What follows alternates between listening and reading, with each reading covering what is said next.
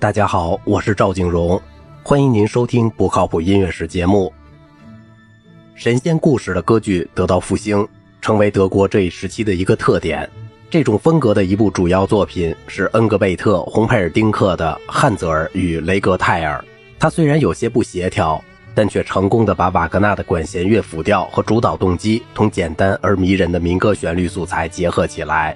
另两个德国作曲家简单的提一提就足够了。一位是马克思·雷格尔，他是勃拉姆斯的精神上的后裔，在对位技巧上具有惊人的天赋，并具有想象力。雷格尔的和声大部分是后瓦格纳式的极端半音系统和不停转调的复杂肢体，他把它限制在严格的形式之中，如在赋格、重赞歌前奏曲或主题与变奏中。最典型的就是管弦乐曲 J.A. 希勒主题的变奏和赋格，和一部类似的作品。这是以莫扎特钢琴奏鸣曲第一乐章的主题为基础的。另一位是汉斯·普菲纳茨，他是德国那一代保守作曲家的主要人物。他还为人记起的是他的歌剧，特别是《帕莱斯特里纳》。虽然他也写过歌曲、室内乐和著名的 B 小调小提琴协奏曲。在18世纪时，民族主义已经在文化事务和音乐中出现了，例如。学者们已经不再用拉丁文写作论文，而赞成用本国语言写作了。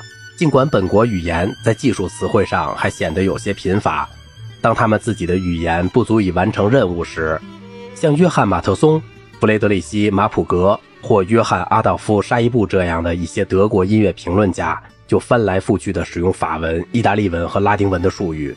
不管他们在自己的地区中政治上拥戴谁。他们都吹嘘德国音乐优于邻国。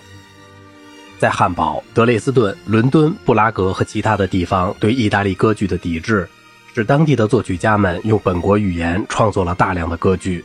在伦敦，亨德尔抛弃了意大利歌剧，用英文歌词创作清唱剧，并把某些清唱剧转变成实际上的宗教歌剧。在德国和奥地利，歌唱剧向意大利正歌剧进行挑战。在法国。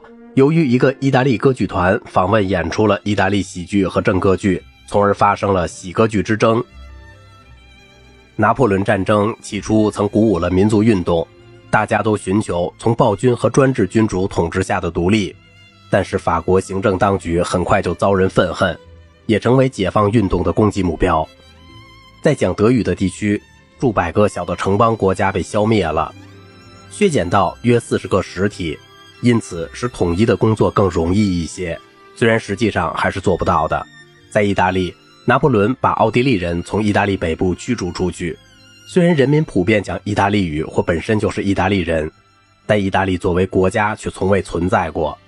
今天，意大利的大部分地区当时被西班牙国王、教皇、哈布斯堡帝国和法国统治着，直到1870年才统一起来。波西米亚。也就是现在的捷克和斯洛伐克共和国，波兰和匈牙利继续受到哈布斯堡帝国的统治，并继续在政治和宗教方面纷争不已。肖邦和李斯特感到了波兰人和匈牙利人的强烈爱国情感。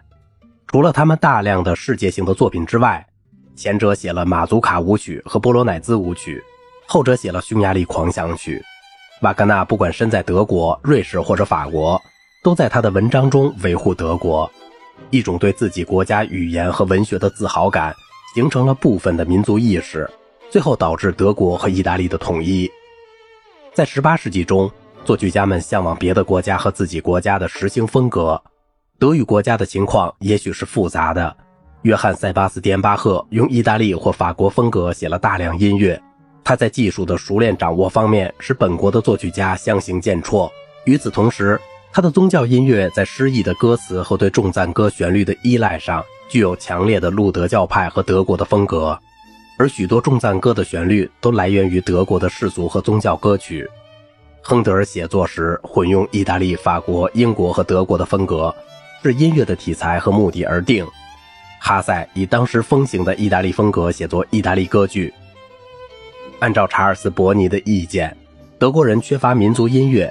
他颇为讽刺地谈到了他们作品中充满忍耐、深奥、猥琐和迂腐。古典主义时期的维也纳作曲家反映了哈布斯堡统治者及围绕帝国宫廷的社会的口味。他们都喜欢意大利歌剧、法国戏剧和芭蕾。意大利和德国的管弦乐，以及匈牙利、波兰、波西米亚和克罗地亚的舞曲和流行音乐。到了19世纪，所有这一切都开始改变了。在1802年，约翰尼古拉福克尔对约翰塞巴斯蒂安巴赫的生平和音乐的研究，开始了复兴巴赫音乐的运动。这个运动在1829年增长了力量。当时，门德尔松在柏林指挥了巴赫的《马太受难曲》的演出。其顶点是1850年建立的巴赫协会，编辑出版了巴赫的全集，对其他作曲家诸如亨德尔、贝多芬、舒曼、舒伯特、海顿的作品也进行了编纂。此外，还有开始于1869年的音乐艺术的纪念碑的建立，见证了这些被视为民族瑰宝的作曲家的认可。究竟作曲家们有多少民族意识影响及怎样影响了他们的写作，这是很难说清楚的。我们把德国或意大利的特点隶属于瓦格纳和威尔第的音乐风格，那部分是因为他们的音乐明确了这些民族风格。在很大程度上，瓦格纳和威尔第选择的题材反映了他们的爱国感情，但不是说这些作曲家在这些方面特别具有民族性。威尔第的脚本往往根据法国、西班牙、英国和德国的文学作品，这比根据意大利的作品要多。他的一些脚本的确涉及政治压迫和独立愿望，但是威尔第成为民族统一的象征，更多的是因为意大利半岛上的音乐爱好者以他的名字而骄傲，并承认他在世界上的领导地位。瓦格纳只允许他的歌剧用德文演唱歌词，他也被一部分人看成是德国精神的领袖。对民歌感兴趣，在艺术歌曲中使用传统和流行的歌曲，也常常同民族主义联系起来。然而，这并不是19世纪独有的倾向，使用民歌也不总是牵涉到作曲家的民族情节。海顿曾经改编了爱尔兰的歌曲，在他的交响曲中用了克罗地亚的旋律，这就像德沃夏克在他的自新大陆交响曲中借用了美国黑人的灵歌和印第安人的主题，或模仿他们的风格。海顿承认这些歌曲的特殊性格，但却不打算把他们说成是民族主义的。另一方面，德沃夏克的借用被看作对美国的民族主义和对本土的美国音乐可能发展的一种激励。在斯拉夫舞曲这样的作品中，波西米亚人德沃夏克故意使用他自己民族的传统音乐来获得一种民族的音乐语言。虽然德沃夏克的同胞贝德里希斯梅塔纳当时不会说也不会写捷克文，他讲波西米亚的官方语言德语，却参加了失败的1848年的布拉格起义。